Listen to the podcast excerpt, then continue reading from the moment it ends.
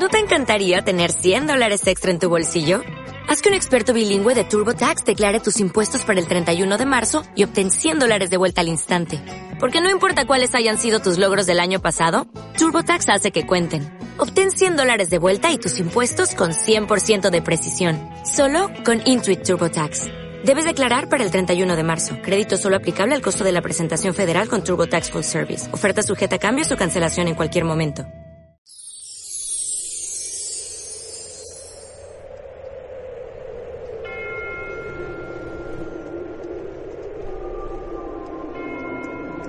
En aquel tiempo, mucha gente acompañaba a Jesús. Él se volvió y les dijo, Si alguno se viene conmigo y no pospone a su padre y a su madre, a su mujer y a sus hijos, y a sus hermanos y a sus hermanas, e incluso a sí mismo, no puede ser discípulo mío. Quien no lleve su cruz detrás de mí, no puede ser discípulo mío. Así, ¿Quién de vosotros si quiere construir una torre no se sienta primero a calcular los gastos a ver si tiene para terminarla? No sea que si echa los cimientos y no puede acabarla se pongan a burlarse de él los que miran diciendo este hombre empezó a construir y no ha sido capaz de acabar. ¿O qué rey, si va a dar la batalla a otro rey, no se sienta primero a deliberar si con diez mil hombres podrá salir al paso del que le ataca con veinte mil? Y si no, cuando el otro está todavía lejos, envía legados para pedir condiciones de paz. Lo mismo vosotros, el que no renuncia a todos sus bienes no puede ser discípulo mío. Palabra del Señor. Gloria a ti, Señor Jesús. Hoy la Iglesia celebra la memoria litúrgica de San Juan de la Cruz. Una persona, un santo muy importante en la historia de la espiritualidad, es doctor de la Iglesia junto con Santa Teresa, compañero de Santa Teresa en la Reforma del Carmelo. Eh, la santa, con el humor que tenía cuando consiguió que dos frailes se le unieran en, la reforma de la orden carmelita, después esa reforma terminó por generar una orden nueva, eh, decía, porque San Juan de la Cruz era bajito, decía, ya tengo fraile y medio, el fraile era el padre Gracián y el medio fraile, por lo bajito que era, era San Juan de la Cruz. Pero ese medio fraile fue un extraordinario místico doctor de la Iglesia. Quizá el compañero más fiel de Santa Teresa de Jesús, el que mejor la entendió. Eh, escribe, escribió también como ella bellísimas eh, poesías, bellísimos poemas, llama de amor viva, por ejemplo, la subida al Monte Carmelo. Él, plantea un, plantea un camino de unión con Dios que algunos han querido eh, asemejar al camino budista de intentar alcanzar el nirvana.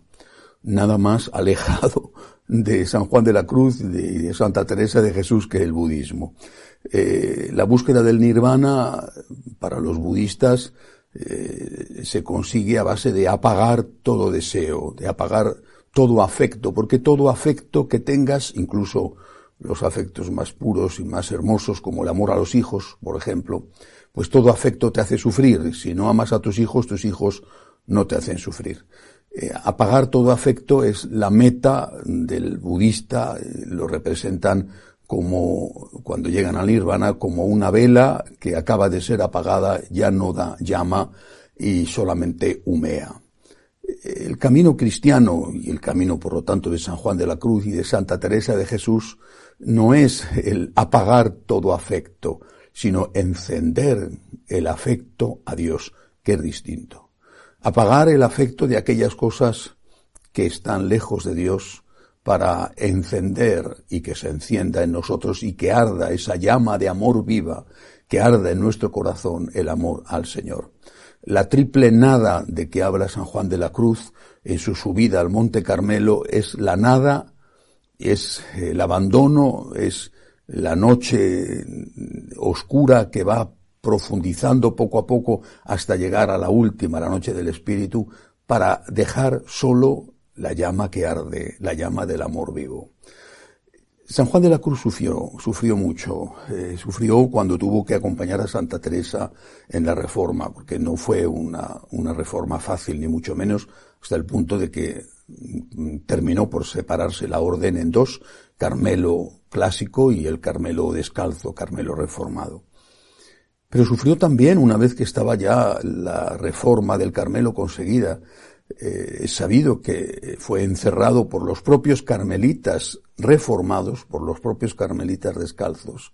Fue encerrado en un, en un convento, en una habitación estrechísima, eh, no le daban ni siquiera le daban la Eucaristía, no le permitían no solo celebrar misa, sino recibir la comunión. Ahí escribe él, en ese cautiverio que duró varios meses, escribe él esa bellísima poesía, qué bien me selló la fuente, la fonte, en el castellano antiguo, qué bien me selló la fonte, que mana y corre, aunque es de noche. La Eucaristía es la fuente que mana y corre. Era de noche para él porque no la podía recibir. Estaba en la cárcel por sus propios compañeros religiosos. De allí se escapó descolgándose por la ventana. No sabemos qué hubiera ocurrido si no hubiera llevado a cabo esa proeza. Eh, San, Juan de la Cruz fue un hombre que hizo honor al apelativo que se había puesto después de su nombre, la cruz. No rehuyó la cruz por ser fiel a Cristo. Abrazó la cruz porque en ella estaba Cristo, por amor a Cristo, por esa llama de amor viva que en su interior le quemaba, por esa llama abrazaba la cruz, por esa llama de amor viva, por esa llama rechazaba, iba renunciando a todas las cosas para no quedarse nada más que con esa llama, con el amor a Dios. Creo que ese es el mensaje de San Juan de la Cruz. Separémonos de todo aquello que nos separa de Dios. No, no debemos tener miedo a amar. No debemos tener miedo a amar todos los amores legítimos, a la familia, a la patria, eh, al trabajo, a los amigos. No debemos tener miedo a amar. Debemos separarnos de aquello que nos separa de Dios, que es distinto. El cristiano no tiene como modelo no amar. El cristiano tiene como modelo amar como Cristo y amar por Cristo.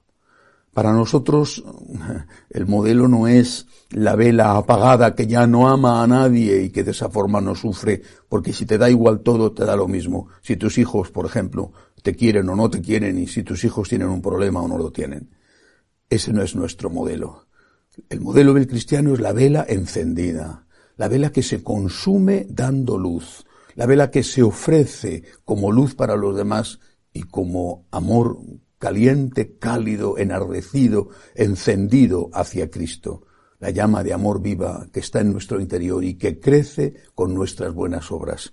Pidámosle al gran santo carmelita que nos ayude a amar a Cristo como Él le amó, amar a todos los que nos rodean con un amor auténtico a imitación de Cristo y a separarnos de todo aquello que nos separa de Dios. Que así sea.